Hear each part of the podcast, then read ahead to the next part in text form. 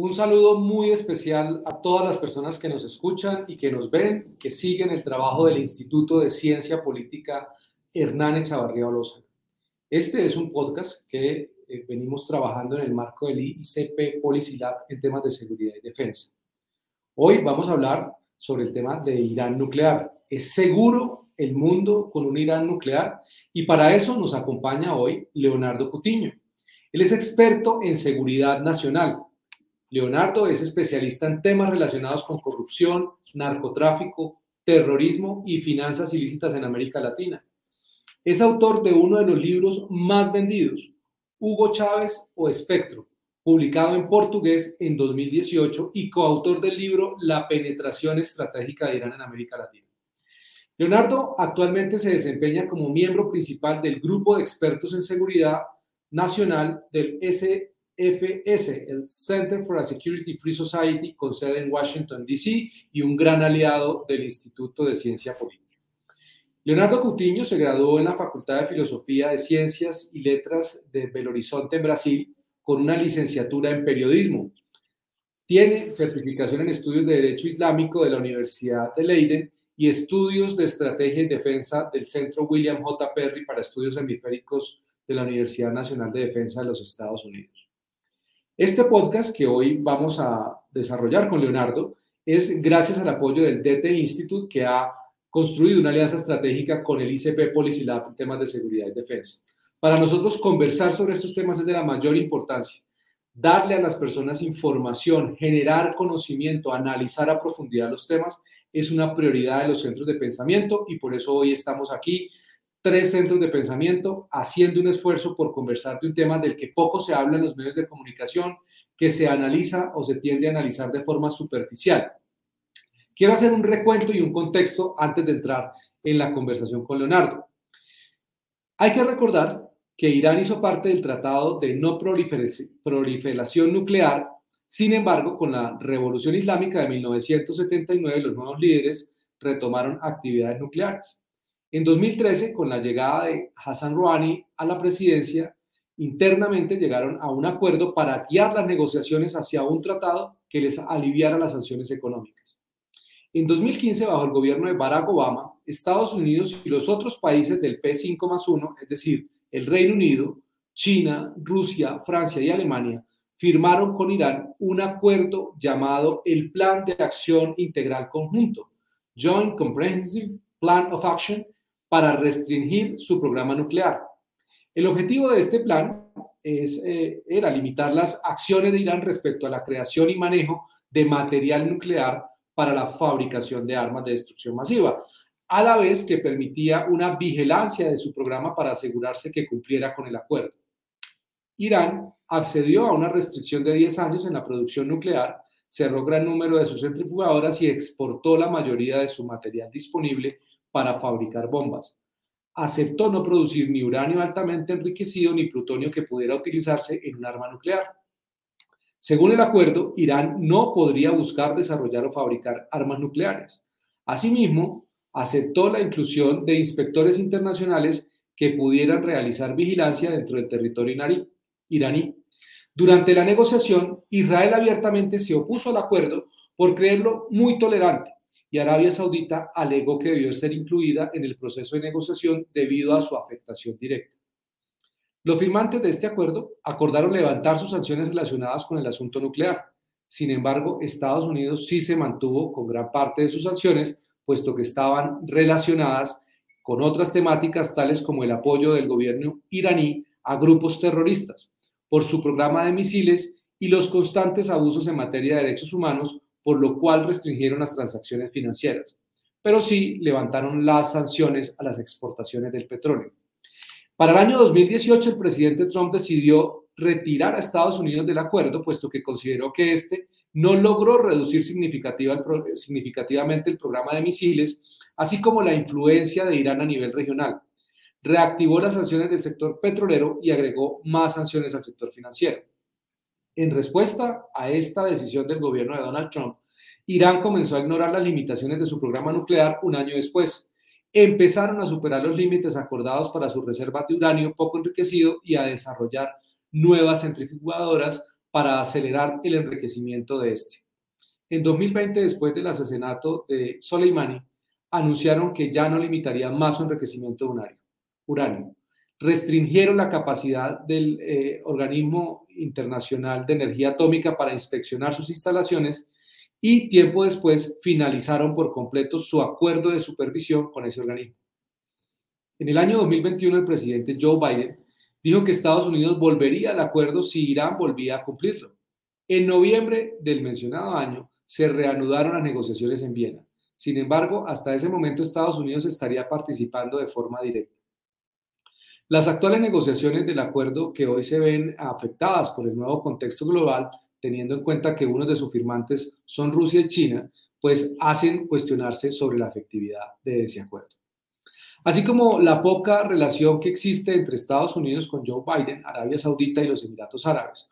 Uno de los grandes riesgos es la posición y las relaciones entre Rusia y China con Irán, donde podría surgir un nuevo pacto tripartito antidemocrático, como lo ha señalado el Council for Foreign Relations. Este nuevo acuerdo estaría, digamos, llevaría a que las condiciones de participación impidan que Estados Unidos realmente sea efectivo en el largo plazo. Se intenta prorrogar algunas de las disposiciones del acuerdo anterior que pronto expirará y también buscará ampliar el tiempo que Irán necesita para adquirir el uranio enriquecido y esta vez limitar las pruebas de misiles balísticos. Para restablecer el acuerdo, Teherán exige que se elimine al cuerpo de la Guardia Revolucionaria Islámica de la lista de grupos terroristas de Estados Unidos. Biden ha dicho que como parte de un acuerdo para volver a cumplir con Irán, levantaría las sanciones adicionales impuestas por el presidente Donald Trump, que son incompatibles con el acuerdo nuclear. Estamos entonces con Leonardo Cutiño para analizar qué es lo que está sucediendo con ese acuerdo nuclear.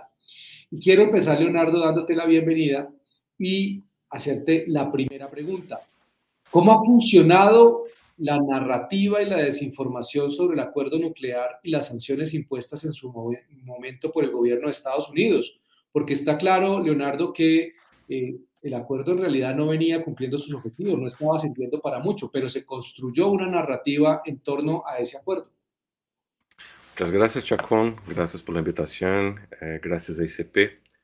Eh, y gracias por que nos escucha, ¿no? por querer eh, discutir y hablar de este tema tan importante. Interesante esta pregunta sobre narrativa, porque, eh, Chacón, que nosotros aprendimos estudiando el tema de Irán, el tema nuclear, cómo evolucionado desde, la, desde antes de la revolución iraní, es que después que, que Irán abandonó los acuerdos de, no proliferación y ha empezado a, su inversión directa en un programa nuclear con fines militares, militares eran siempre utilizados de las narrativas para colocarse en una posición de víctima, ¿no? Entonces, hoy, que haciendo un salto de 40 años desde cuando se empezó la revolución iraní, llegando al día, a los días de hoy, se puede decir que Irán usa el tema de la desinformación y el tema de las narrativas para colocarse como una víctima del occidente. En este momento, ah, exactamente en este momento, y cuanto se pasa este nuevo intento, este nuevo intento de, intento de hacer ah, un nuevo acuerdo nuclear con Irán, Irán ha usado mucho, muchísimo, sobre todo ah, para el occidente, una imagen mucho, mucho claro de que sanciones son negativas para él, que Irán son víctimas de injustas de sanciones e impostas por democracias sin autoridad para hacerlo. ¿no? Y esto es interesante porque hay un, un, juego de cambiar de posiciones, ¿no? de colocarse no como una amenaza, pero como víctima. E Irán usa en muchos aspectos, por ejemplo, en los mensajes que llegan a América Latina, colocándose casi en, situación eh, de equivalencia con Cuba, por ejemplo, diciendo, mira, nosotros no tenemos, estamos aquí sufriendo, estamos, nosotros no tenemos acceso a nuestros bienes y estamos en una pandemia estamos pasando por esa situación de restricciones. Irán en este momento usa las Naciones Unidas, por ejemplo, y usa eh, lamentablemente eh, por el tema, por ejemplo, de los fertilizantes, que ahora hay una crisis global de acceso a los fertilizantes. Irán es un productor importante. Irán está usando esa diplomacia de los fertilizantes para usar países como Brasil, por ejemplo, que es mi país de origen, para intentar derrubar las sanciones, usando diciendo, mira, las sanciones están llevando al mundo a tener problemas de abastecimiento de comida, no solo más de Irán, están creando problemas en todos lados. Al fin, Irán usa eh, la posición de víctima para encubrir, encubrir lo que siempre ha hecho, que fue empujar adelante su plan nuclear. Eh, yo sé que no es directamente conectado con tu pregunta, pero es interesante dar unos pasos atrás, ¿no? Para pensar cómo Irán siempre, siempre ha violado los acuerdos, siempre ha empujado su plan nuclear adelante sin llevar consideración a los respeto a las leyes internacionales. O sea, esto es una, y voy a dar un ejemplo, pero esto es una, una trampa muy interesante porque nosotros, eh, los medios de prensa, nosotros, muchos analistas, la academia, eh, son llevados a pensar Irán como un país convencional, ¿no? Que tiene su presidente, su, su, su, su, su check and balances funcionado, todas las cuestiones, pero Irán tiene un plan estratégico, un plan de desestabilización y un plan, un plan de sobrevivencia del propio régimen dentro de la y esto es una actitud de guerra, ¿no? Entonces Irán, ¿qué ha hecho en estos 40 años? Ah, después que su primera usina nuclear fue abandonada así por, con la revolución iraní, cuando estaba en construcción, ellos empezaron a pelear fuerte para construir una usina nuclear sobre la justificativa pacífica, pero era la cobertura, siempre fue la cobertura para hacer, ah, hacer tus planes militares. Y esto fue una, una, una, una estrategia muy interesante porque por, por, años y muchos y muchos años, ellos avanzaron en silencio, avanzaron en, la, la, eh, en, en, la, en, las tinieblas un plan nuclear en que la gente no, no tomaba en serio, ¿no? ¿Y cuál era el objetivo de Irán? fin, siempre el objetivo de tener la bomba, pero nuclear, pero siempre colocándose como víctimas, como víctimas de una amenaza de Israel, una amenaza de Estados Unidos, una amenaza, eh, una amenaza de, una, de una, invasión. Y, y, los acuerdos nucleares eh, fue muy bien, muy bien puntuado por vos eh, cuando empezamos esta conversación, es que el intento de hoy no es inédito, ¿no? el gobierno de Estados Unidos ha intentado en 2015 y hay un intento anterior en 2010 en que Turquía y Brasil, eh, la gente muchas veces olvida esto, pero Turquía y Brasil han intentado eh, eh, alcanzar relevancia internacional, intentando pacificar las relaciones de Irán. acuérdate que en este momento era Mahmoud Ahmadinejad, el presidente de Irán, que tenía un acercamiento muy grande con, con Brasil. El presidente Lula eh, Lula Silva, junto com Ahmadinejad, intentou fazer um acordo nuclear com o Irã neste momento. E, e, e, e mi, nuestra, que com o tempo aprendemos o que era sempre muita propaganda. Al fim do dia, esses acordos não serviam para ajudar o mundo a estar mais seguro. Sempre serviu para Irã usar como cobertura para avançar com seus planos. Ou seja, a narrativa iraní sobre su plan nuclear es muy, muy fuerte y muy, muy, muy, eh, eh, y muy fundamental para que ellos puedan seguir adelante. Mentalizado la narrativa y no es solamente Irán, porque fíjate que con las sanciones eh, pasa lo mismo con regímenes como Cuba, como Venezuela, que culpan a las sanciones de las tragedias humanitarias de sus países, cuando esas tragedias son el resultado es precisamente del modelo político, económico y social que tienen los regímenes de turno, los que gobiernan esas naciones. Pero yo quiero que aprovechemos el contexto actual, digamos, estamos en medio de una guerra injustificada que desató Rusia contra Ucrania claramente se ha hablado de la posibilidad del uso de armas nucleares, eh, de una guerra nuclear o del uso de armas tácticas nucleares de Rusia contra Ucrania. Ese es un contexto que claramente genera incertidumbre, es distinto, cambió la geopolítica de forma radical en este momento. ¿El acuerdo nuclear con Irán que está promoviendo el gobierno Biden realmente servirá para garantizar la estabilidad nuclear de la región del mundo? Yo sospecho que no, y esta pregunta tiene un punto de contacto muy fuerte con la anterior, que porque mira, la desinformación, un paso atrás para entrar en la tuya, la desinformación iraní sobre el propio acuerdo solo tiene fuerza gracias a las redes de, Irán, de, Rusia y China. ¿no? Irán tiene muchas capacidades para generar la información, pero Rusia y China tienen las capacidades enormes para amplificar esta desinformación globalmente. Entonces, ¿qué se pasa? Se pasa justo ahora. Todos los mensajes de Irán están siendo replicados y amplificados por medios estatales chinos y rusos.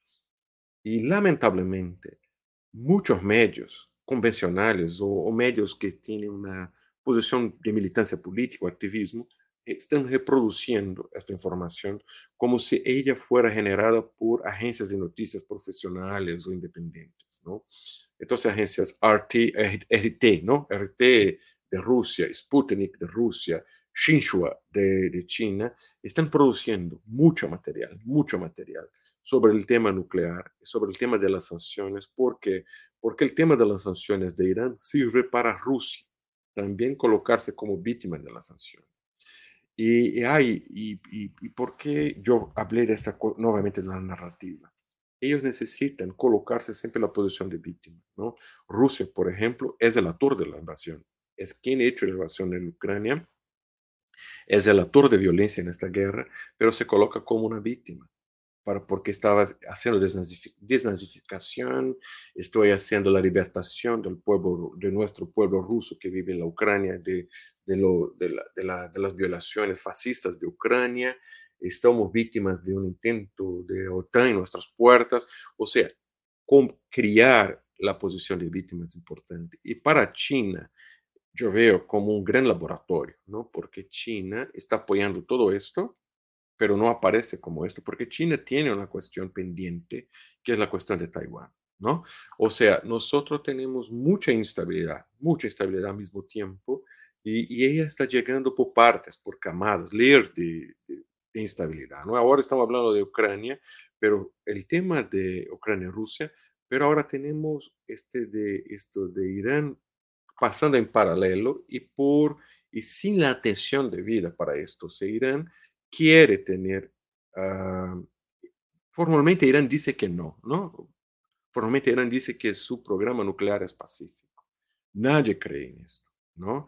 Hay, una, hay evidencias de esto y podemos más adelante a tratar, pero lo que pasa es que Irán quiere tener la bomba para usar o para solamente amenazar a los enemigos nadie, nadie puede saber cómo, porque es difícil. Por ejemplo, hoy, hoy vemos Rusia, escuchamos Lavrov, que el, el ministro de las Relaciones Exteriores de Rusia, enviar mensajes militares, ¿no? O sea, nosotros tenemos la bomba y nosotros podemos usar la bomba atómica, entonces no provoque a nosotros. O sea, eh, es como Irán parece querer tener una credencial para hacer lo que quiere sin que nada lo amenace porque ellos tienen la bomba. Eso cambia el juego en la región. Pero uno puede decir, yo escucho de algunas personas con quien hablo, que hay unos que defienden a Irán uh, que tenga la bomba por un equilibrio geopolítico en la región. Porque Israel tiene la bomba, otros Estados Unidos amenazan siempre, que no es real, no es verdadero. O sea, eh, eh, la, la, cuestión, la cuestión es aumentar la estabilidad. Y cuanto más instable es el mundo, uh, potencias o países que quieren, se nutren de instabilidad. ¿no? En, nuestro, en nuestro micro región, nuestra región, tenemos Venezuela como ejemplo, Cuba como otro ejemplo, que son países que se nutren de instabilidad, van creando problemas para, generando problemas para dentro de los problemas, crear sus rutas clandestinas, sus manifestos, su, manipulación política, sus actividades ilícitas, que muchos gobiernos se nutren de estas actividades ilícitas. Y un, un nivel mucho más grande, podemos mirar a Irán, Rusia, China, estos actores, ¿no? Ellos crean grandes inestabilidades estabilidades para venta de armas, para control, para ejercer influencia. Entonces, por ejemplo, la crisis actual de fertilizantes, el mundo ha creado una, una gran oportunidad para Rusia, Rusia y para China también. La gente no está mirando, pero China es un gran productor de esto para generar influencia, para penetrar, para cambiar balances de instabilidad geopolítica más grandes. O sea, Irán con una bomba y Irán está cerca de tener una arma nuclear. Esto es un hecho. Irán con esto va no solo entrar en una, una discusión sobre, sobre el tema de si voy a tener o no voy a tener más para defenderme una amenaza regional. Hay un balance mucho más grande. Y cuando el presidente Trump, esto, eh, eh, cuando el presidente Trump hecho un eh, ha cancelado la participación de Estados Unidos en los acuerdos nucleares. Eh, parecía un, un, hecho muy radical, fue muy criticado, pero mira, eh, era, una, era, un, era una ficción. No había, Irán no estaba cumpliendo la parte del acuerdo y el Occidente haciendo un papel muy, muy desastroso de, y muy cúmplice de validar esto, haciendo, cerrando los ojos para un hecho que era una ficción. O sea, y mi, mi preocupación es que el gobierno Biden y el, y el, el Occidente cuando vuelve a, a, hablar con Irán, está nuevamente pensando que está delante de una imagen a un espejo, que está delante de un país gobernado con segundo reglas democráticas o, con, o, o, o dispuesto a seguir acuerdos. Irán ha demostrado que no es así. Irán ha demostrado que es un Estado en constante estado ¿no? Es un Estado como Estado, pero un Estado en constante estado de conflicto y que no está dispuesto y que no está de acuerdo a seguir reglas y que no está dispuesto a, respetar temas de seguridad internacional en la cual ellos busca amenazar y por esto eh, quiere estar presente en este juego, o sea, no como un elemento de estabilidad, pero al contrario, de desestabilidad. Entonces, cuando el gran error el gran error de Biden, cuando, primero de Obama en la primera parte de acuerdo, el gran error de Biden es, por, ejemplo, cuando Obama ha liberado los fondos de Irán, Irán avanzó muchísimo en tu, en tu, en tu, tu acuerdo, en tus tu planes nucleares.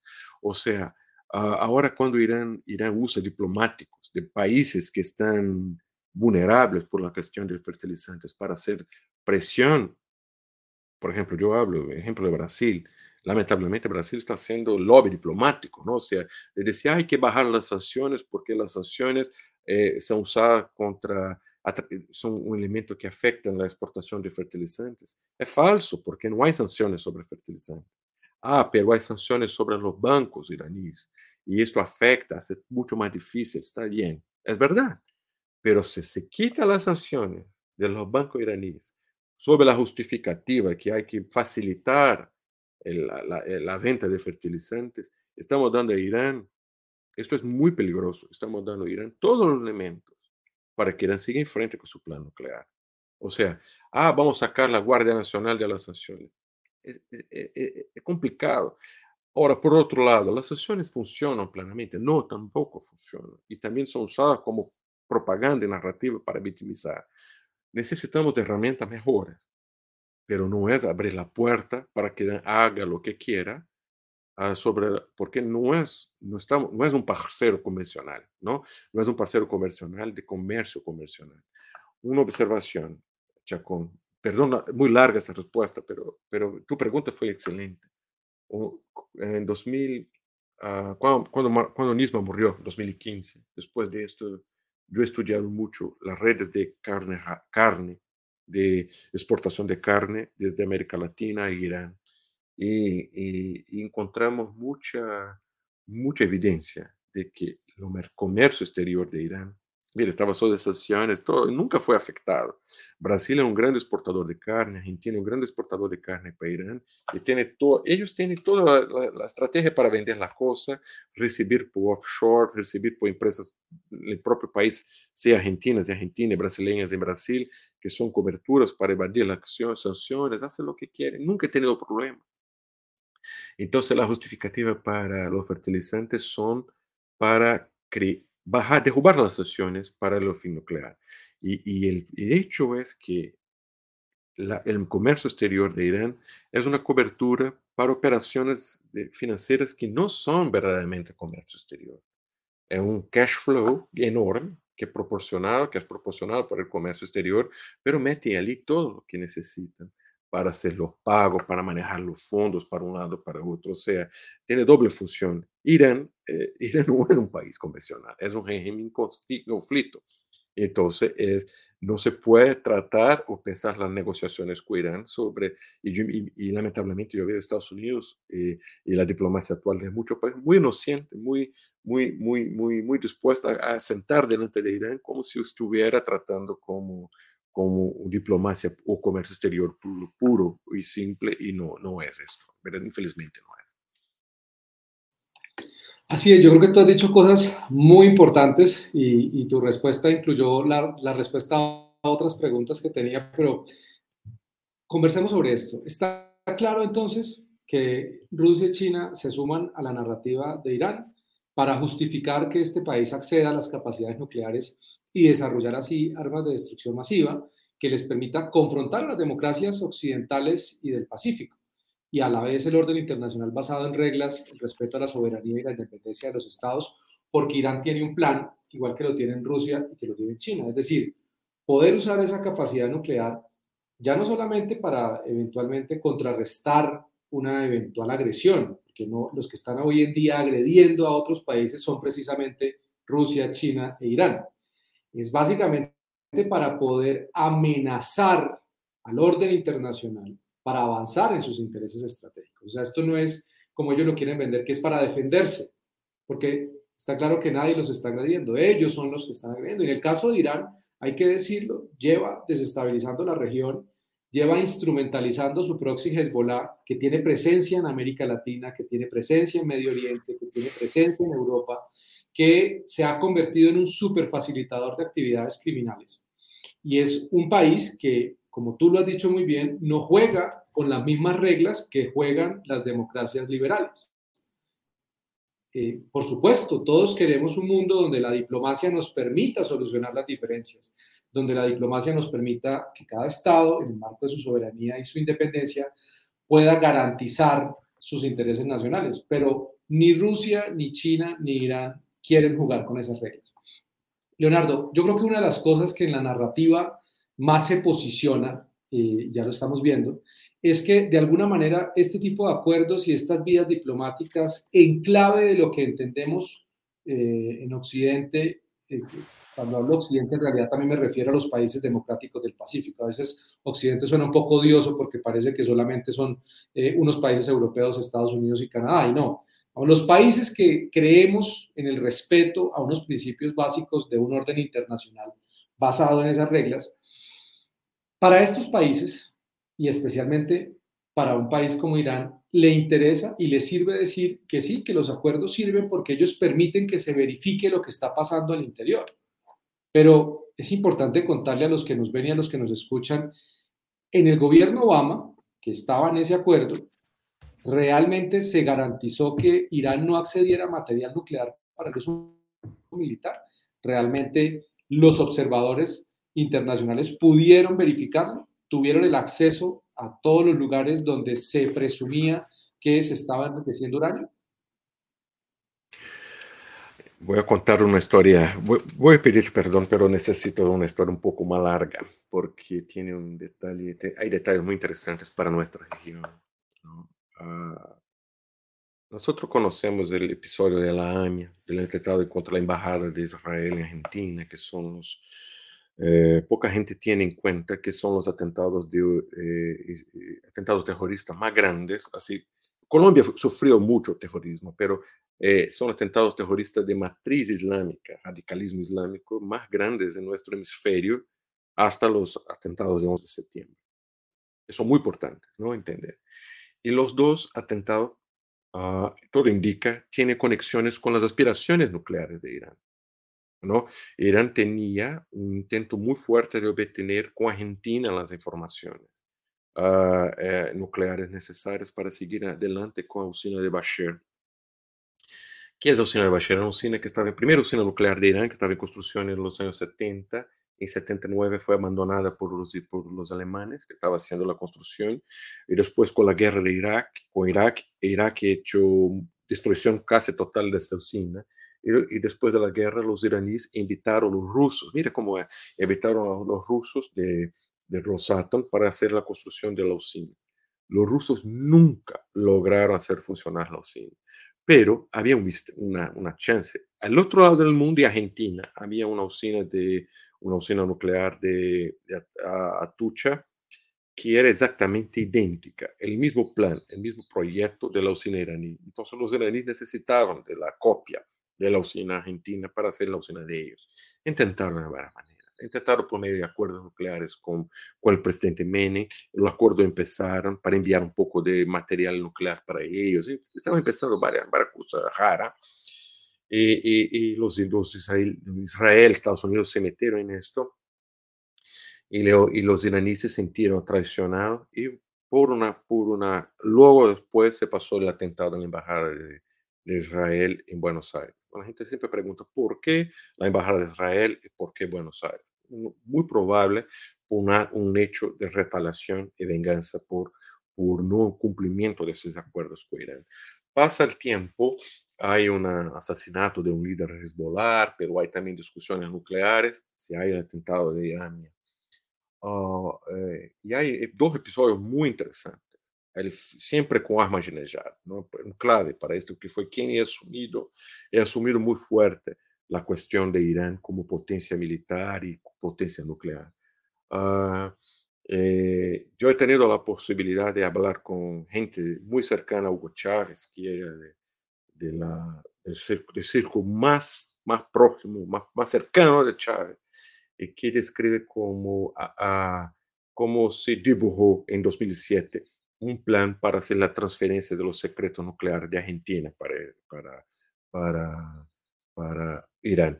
El plan se pasó, los esfuerzos se, se pasaron, el dinero llegó, las conversaciones se dieron. Yo nunca he tenido la confirmación si verdaderamente Argentina ha hecho la transferencia de los secretos nucleares para, para Irán. Pero era un punto interesante. Irán se quedó desde 79 hasta 2007 intentando hacer la usina y nunca ha tenido capacidades para hacerlo. Después de 2007, mira cómo esto es importante, cómo Irán actúa en las tinieblas, ¿no? 2007, cuando empezaron estas conversaciones entre Chávez, Ahmadinejad y los argentinos, en este tiempo eran los Kirchner, eh, en menos de dos años, Irán logró hacer la usina. ¿no? Hay una, un gap, algo muy interesante. O sea, en 30 años no logran, pero en dos sí. ¿no? Eh, Leonardo, puedes preguntarme, ¿sospechas que entonces los argentinos enviaron los secretos nucleares para Irán? Yo, sospecho, sí, muy fuertemente que sí, porque no hay una no hay como técnicamente justificar que, después de tantos años de fracasos eh, se logró hacer un intervalo de tiempo tan corto esta, esta preparación. Y otro primer punto, o sea, ¿por qué esta usina? Es una tecnología que se llama agua pesada, que genera una, una no sé cómo se dice en español, una basura nuclear, no sé si es el nombre, pero en portugués sería más o menos un, un, residuo nuclear, un, material que es plutonio, ¿no? Y este plutonio es un, es un elemento nuclear muy poderoso para la producción de las armas nucleares. Uh, y, y, es interesante que uh, Irán la tiene, la hace, y cuando me pregunto, por ejemplo, Estados Unidos logró proteger a Irán a tener acceso a los materiales, nunca. Nunca, no Estados Unidos, Occidente, nadie. un ejemplo es que, acuérdate, hace un rato yo hablé del papel de Lula y, y Erdogan de, de, Turquía en los acuerdos nucleares de 2010. Uh, si uno revisa en Google los términos de los acuerdos que Lula y Erdogan estaban intentando dibujar con, con Turquía y que Obama, el gobierno de Obama también estaba acompañando, hablábase de 1.200 kilos de, de, material nuclear. 1.200, 1.200, un número muy importante. Y los acuerdos no, no fueron adelante.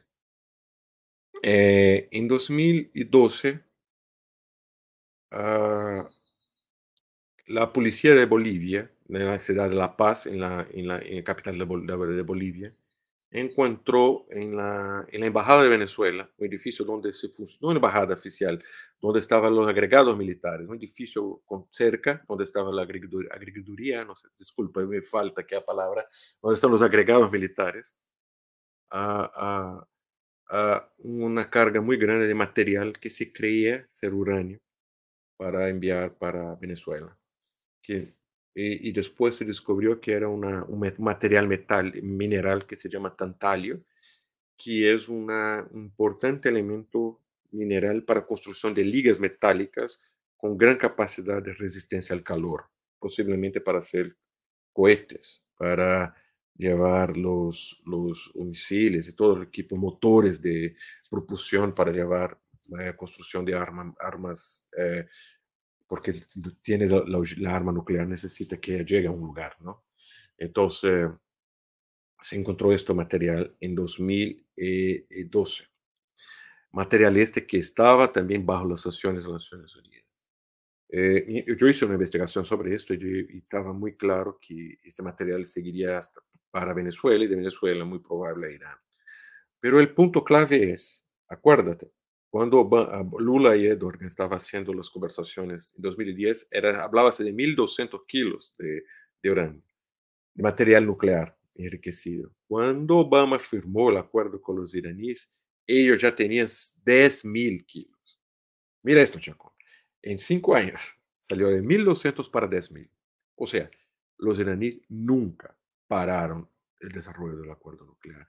¿Y qué pasó después de esto? No es, no es confiable los resultados, porque qué pasa es que los iraníes, eh, una de las exigencias de los iraníes es siempre que las visitas técnicas de la agencia, de la agencia nuclear sean hechas con avisadas con antecedencia. Es más o menos así. Mira, eh, yo voy a hacer una, inspección en tus instalaciones nucleares. Está bien, venga en 15 días. Listo, 20 días. Se puede, se puede limpiar todo, se puede arreglar. Entonces, y, yo no, yo no soy un enemigo de los sistemas multilaterales, no soy un, hay gente que ya lo ve como fallidos, que no funcionan, no, yo no lo veo así, pero lo veo como manipulados, los veo manipulados, no los veo insuficientes, porque ellos, uh, la gente no toma en cuenta que los sistemas multilaterales son hechos por países y no son unas entidades sobrenaturales con poderes divinos, no, son países, representantes de países. Y entre estos representantes están Rusia, China y los aliados de Irán. Entonces, que aprueban, los aprueban, ayudan a conducir la cosa. Entonces, lamentablemente, ellos se muestran incapaces o insuficientes para garantir que las cosas sean hechas como deben ser, garantir efectivamente la seguridad. Entonces, Irán, que como usted ha dicho, no es un país que funciona como las democracias liberales, y usando el término occidental no como geográfico, pero como los valores nuestros, eh, y que tiene Australia, Nueva Zelanda, que están al otro lado del hemisferio, pero comparten los mismos, los mismos valores. Japón, o sea, Corea del Sur, que comparten los valores de democracias constituidos sobre valores más antiguos que nosotros tenemos, estos valores no, son, no, son, no, no valen más, están, están siendo menosprezados y manipulados por nuestros propios sistemas. Esto es, terrible porque nuestras reglas, que son buenas, creadas por nosotros, se convierten en armas contra nosotros. Tenemos que derrubar, derrubarlas, cambiarlas, no, pero tenemos que ser menos vulnerables. Irán y, tú, y los aliados usan esas reglas contra nosotros y es, y es angustiante ver que, mira estos números, siempre retomo, eh, están, está en mi libro y yo siempre, siempre cuento esta historia y, y aquí estoy delante de ellos y mira, mira, en cinco años ¿Y cuándo fue hecho el acuerdo de 2015? Nadie Irán, pero mira, ¿de ha venido este, todo este otro material? ¿Cómo usted, nadie cobra de Irán todo esto? Se quedan muy felices que Irán ha hecho la promesa, ah, no, ahora no voy a hacer la bomba atómica, arma nuclear voy a seguir me comportando bien. No se comportó bien, no sigue se comportando bien y la gente aposta esta, esta cosa. Entonces, eh, eh, eh, ese es el gran peligro, ¿no? El peligro es más más allá de que propio Irán en sí, es como Irán manobra a nosotros, manobra nuestros valores, manobra nuestras instituciones y las usa para seguir adelante. Esto es, esto es, terrible. Chacón, no te escucho, perdón. Es un sistema multilateral que, como tú lo has dicho, está sustentado en unas reglas en las que estamos de acuerdo eh, una gran cantidad de países, porque creemos que es la forma de evitar conflictos. Pero es un sistema multilateral también que hay que decir lo que tiene debilidades. Nadie realmente tiene cómo ejercer control sobre los funcionarios que están allí. Y ya hemos visto innumerables casos de abuso y desviación de poder por parte de funcionarios en el Banco Mundial, en las agencias de Naciones Unidas, incluso casos hasta de abuso sexual, etc. Pero en estos casos en particular realmente nadie nos garantiza que si un funcionario no hace una debida inspección y no cumple con su tarea, pues no pasa nada Digamos, no, no hay cómo sancionarlo, no hay cómo investigarlo, no, no hay responsabilidades políticas, que en últimas es sobre lo que se basa también la democracia, en que quienes ejercen un cargo pues tengan que rendir cuentas. Aquí eso difícilmente sucede. Y en un tema tan delicado como este, pues si estos funcionarios no hacen su tarea, si estos funcionarios miran para otro lado, pues no va a pasar nada. Y lo que uno puede percibir de lo que está pasando hoy en Ucrania ante la eh, guerra injustificada que desató Rusia, es que de alguna manera estas democracias liberales eh, creyeron que apaciguando a estos regímenes autoritarios iban a lograr realmente que ellos de buena voluntad accedieran a cumplir los acuerdos, los tratados, etc. Y lo cierto es que no. Es que instrumentalizan esos acuerdos para seguir avanzando en sus intereses. Entonces, al tiempo que dicen cumplirlos, por los eh, canales oscuros, por eh, mercados negros, por alianzas eh, construidas con regímenes con, con, los cuales comparten una visión, una cosmovisión del mundo, pues avanzan en sus intereses. Y es el caso de Venezuela. Y es que Irán ha construido en América Latina una red de alianzas como Estado-Nación, es decir, con gobiernos directamente, en el caso puntual de Venezuela, pero también redes clandestinas con organizaciones como Hezbollah. Y eso les ha permitido tener presencia y actividades y operaciones en muchas partes del mundo, permitiéndole al fin del día a Irán acceder al material que necesita. Si a uno lo llaman y le dicen con 15 días que van a ir a verificar si está o no cumpliendo, pues tiene el tiempo suficiente para evadir eso. Está claro que hay unos riesgos enormes, que el acuerdo es demasiado eh, ingenuo, si se quiere, para lograr cumplir con el objetivo final, que es evitar que Irán eh, eh, construya armas nucleares y que tenga la posibilidad de utilizarlas contra quienes ellos consideran sus enemigos, como es el caso de Israel, como es el caso de países europeos, de Estados Unidos, del hemisferio occidental. Armas que podrían pasar perfectamente por Venezuela e incluso por Colombia, donde las redes criminales colombianas junto con las redes criminales que operan en Venezuela y con la anuencia del régimen de Nicolás Maduro, podrían pasar por acá y constituyen un riesgo. Es decir, no, no quiero con esto sonar alarmista, pero son posibilidades. Es decir, si en Bolivia encontraron ese material, eh, Irán y Hezbollah tienen una fuerte presencia en Venezuela, son aliados naturales del régimen de Nicolás Maduro, lo que hagan en Irán pueden traerlo al hemisferio occidental para amenazar a Estados Unidos es, apenas lógico. Si Estados Unidos tiene una fuerte presencia en Europa, tiene una fuerte presencia en Medio Oriente para contener y disuadir a Irán, Irán va a querer hacer lo que haría cualquier Estado y es poner en territorio de su enemigo natural, poner una amenaza creíble para avanzar esos intereses. Eso puede pasar, Leonardo. Es decir, quiero cerrar con esto. ¿Realmente estamos ante una amenaza de un Irán nuclear? Eso va a agravar la situación del mundo, es una posibilidad en el, mediano plazo, en el plazo inmediato, en el corto plazo. Sí, yo creo, eh, yo dije en una de las respuestas, yo pienso que no es más si Irán va a tener arma nuclear, es cuándo Irán va a tener, porque Irán va a tener. Yo, yo, yo creo que la pregunta no es más si va a tener, es cuándo. Y yo soy muy pesimista y pienso que está muy cerca, muy cerca de que tenga y no Irán armado con esta. Mira, estamos hablando de Irán con todos sus límites. Irán tiene límites económicos, límites eh, eh, enormes y es capaz de generar estabilidades enormes. O sea, como un gran financiador de Hezbollah, estaba metido, está metido en los, en los, conflictos en Siria, está metido en los conflictos en, en, en, Irak, está metido en los conflictos en Yemen, ¿no? Entonces Irán tiene una, una gran capacidad. Colombia, nosotros lamentablemente en su país eh, se pasó ahora ese atentado contra el fiscal Pechi. Uh, hay líneas de investigación que miran la posibilidad de que sean conectados con Hezbollah. Entonces, se pasa por Hezbollah, es Irán, ¿no? Uh, Irán tiene esas capacidades. Y un Irán nuclear, un Irán nuclear, cría, criará una, un, una nueva forma de intensidad, intensidad del conflicto. Y esto obligará a otros países a se involucrar en esto o, y, y, y, crea mucho más, eh, mucho más eh, posibilidades de sanciones con efectos en otras regiones. Un ejemplo, Ucrania.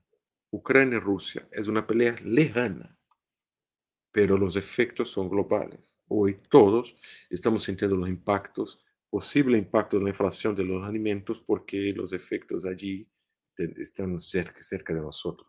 Entonces, un ciudadano en mi país, Brasil, o un ciudadano en Colombia o Argentina, no puede más decir que un conflicto allá en Colombia no tiene efecto en tu bolsillo, en tu seguridad alimentaria, no tiene más efecto sobre la propia estabilidad, porque si falta alimento, si aumentan los precios, puede crear, generar disturbios, disturbios puede derribar gobiernos. O sea, el mundo no no más eh, islas, no son más hechos de islas alejadas, estanques y que los efectos no son generados. O sea, un Irán nuclear, un Irán nuclear tiene, uh, que es un, es, un hecho, un Irán nuclear que será nuclear, un Irán nuclear uh, será capaz de generar instabilidad en la, allí donde está, en, la, en tu entorno, con Arabia Saudita, con Irak, con Israel sobre todo, pero un Irán nuclear va a obligar al mundo a tomar medidas en relación a este Irán nuclear y estas medidas y estas relaciones aumentarán las tensiones. Eso, los aliados iraníes, el propio iraní tendré, tendrán la capacidad de expandir este conflicto, expandir los, los reflexos de este conflicto para otras regiones, ¿no?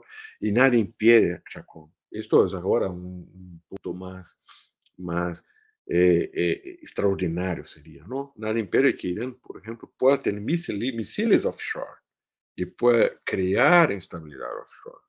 Eh, eso es más difícil. Yo pienso que sí, ¿no? O sea, porque el objetivo siempre es eh, Irán tiene objetivos muy claros, destrucción de Israel y destrucción de Estados Unidos. Eh, Estados Unidos no va a conseguir destruir, pero quiere generar inestabilidad. Quiere, eh, eh, destruir por la vía directa, ¿no? pero puede generar instabilidad. Israel tiene una... Israel es un aliado más importante de Estados Unidos en este punto, en el vecindario de, en el vecindario de Irán, y, y, se convierte la forma de intentar atingir a Estados Unidos. O sea, son muchos escenarios, hay muchas posibilidades, pero hay un punto en común, instabilidad. Irán, ah, una vez yo, cuando, cuando, cuando se habló de la salida de, de, de, de Trump del acuerdo nuclear, yo escribí, mira, las, mira, lo que viene no es... Eh, no es el fin del mundo, como la gente decía. Después también dice el mismo con la muerte de general Soleimani, porque mucho creía que la tercera guerra mundial se empezaría allí, porque la gente cree mucho en las capacidades de Irán. Irán no tiene todavía esas capacidades. Irán es, actúa en, eh, asimétricamente, es muy, es muy, habilidoso en meterse en redes, en crear, en crear, financiar atentados, homicidios y varias otras cosas. Es un estado, es un estado un Estado criminalizado no sentido, no como Venezuela o como un, narcoestado el sentido, como Cuba también tiene muchas capacidades, no, es un Estado que usa mucho de la insurgencia, de métodos, de métodos clandestinos, de métodos muy, muy, muy fuera de lo convencional y por esto tiene mucho logro, ¿no? Pero Irán tiene, tiene las la capacidades, Irán tiene la, tenía la capacidad de generar confusión, generar instabilidad. Y esto es la gran herramienta de Irán. Pero un Irán nuclear cambia, ¿no? Entonces no es más una o, eh, fomentar redes de información, protestas sociales, eh, atentados terroristas como un coche bomba en la embajada, un coche bomba en una asociación, eh, una asociación filantrópica como, como la, la, Mutual Israelita de Buenos Aires, la AMI, Asociación Mutual Israelita. Irán pasa a tener la capacidad de hacer amenazas y de obligar a, los otros países a se armaren, a se preparen. Entonces, e, e, e, es, es terrible. Ahora, ¿qué puede hacer para impedir la herencia nuclear? Eh, ganar tiempo, ¿no? Ganar tiempo, intentar cambiar esto, porque las cosas están muy cerca de pasar. Y los errores del, de, de, de, los, líderes, los líderes occidentales, los de los sistemas multilaterales, eh, siempre ayudado a Irán. Irán sabe se nutrir de esto y tiene el apoyo. ¿no? Entonces, lamentablemente, lamentablemente estamos eh, muy cerca de un mundo más peligroso que Irán nuclear. Un Irán con capacidad de instrumentalizar redes criminales, de hacerlas converger, de financiar grupos terroristas, de llevar a cabo atentados, ataques terroristas, asesinatos selectivos, pero sobre todo, Leonardo, y esto es te hago una pregunta para una respuesta corta, pero es un Irán que ha sido exitoso en la narrativa y en la desinformación, ¿crees tú? Sí, claro, claro, porque mira, Irán, eh, Irán ha logrado, y aquí voy a hacer una, una adaptación solo para nuestra región, lo, Irán ha logrado colocarse como víctima y como muy familiarizado. La gente lo ve Irán con simpatía, porque Irán tiene la imagen de antiimperialista, ¿no? Irán siempre se ha colocado, Irán siempre se ha colocado como un enemigo del imperialismo, o sea, como resistencia.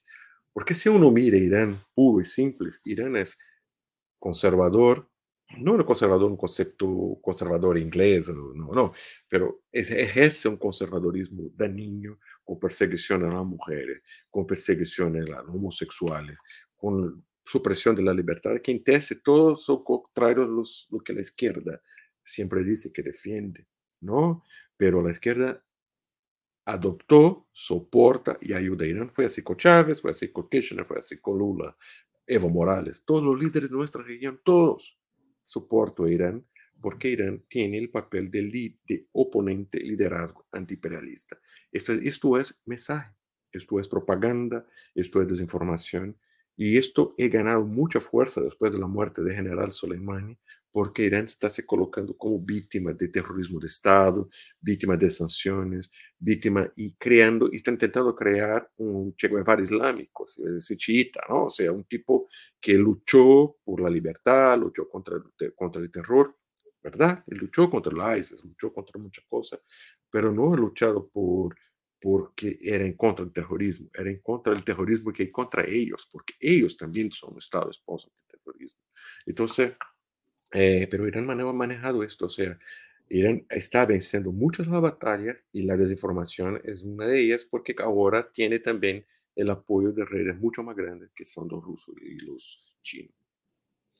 Es decir, estamos en una situación donde la guerra ya empezó hace mucho tiempo donde no es solamente lo convencional, como lo que está haciendo hoy Rusia, sino donde se están desplegando otras tácticas.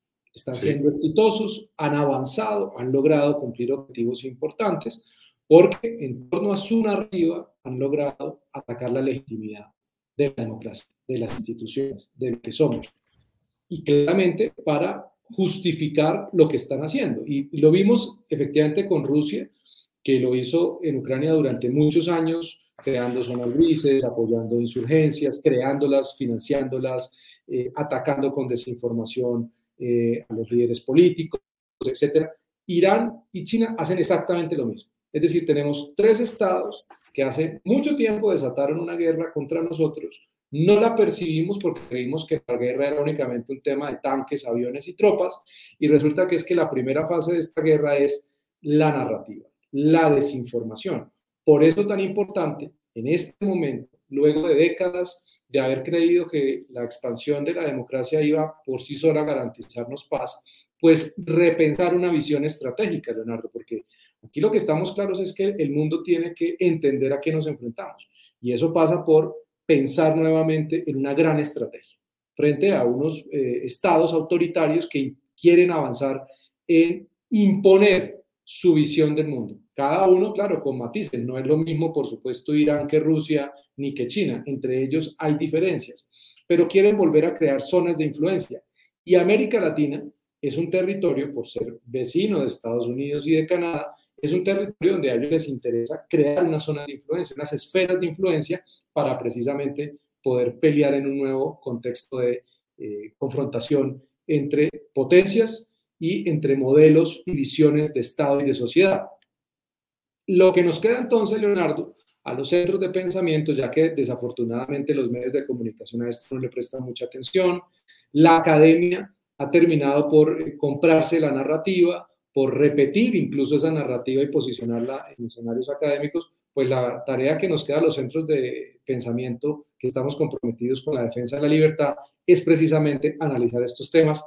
Y por eso quiero agradecerte enormemente, Leonardo, por este tiempo, por este análisis tan detallado, tan profundo, por contarnos cosas que muchas veces no se cuentan o no están en el día a día de lo que nos preocupa respecto a lo que pasa en el mundo y hoy más que nunca tenemos que prestarle atención. Leonardo, muchísimas gracias a ti, al Center for a Security Free Society por ser un aliado en esta causa, al DT Institute que nos está apoyando también en este esfuerzo y a todos los que nos escucharon, los que nos vieron, muchísimas gracias. Esto no es para generar pánico, es para sensibilizar sobre la importancia de empezar a construir realmente una cultura de defensa que tenga en cuenta esta realidad una visión estratégica integral, innovadora, comprensiva, que entienda que la comunicación es un elemento fundamental en eh, la estrategia de algunos países para desestabilizarnos, para atacarnos en el largo plazo.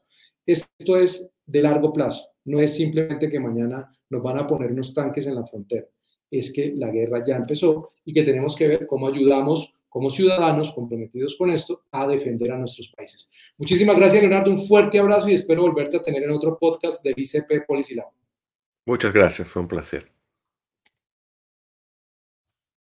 Y seguirnos en nuestras redes sociales, hablar de este tema, escríbanos si quieren que profundicemos algún aspecto adicional. El Instituto de Ciencia Política está comprometido absolutamente con la defensa de la democracia liberal, de las libertades civiles y económicas, el Estado de Derecho, la propiedad privada, el gobierno limitado y sobre todo con una construcción de paz que reconozca de manera inteligente y sensata los riesgos y las amenazas a la seguridad y la defensa nacionales. Muchísimas gracias a todos.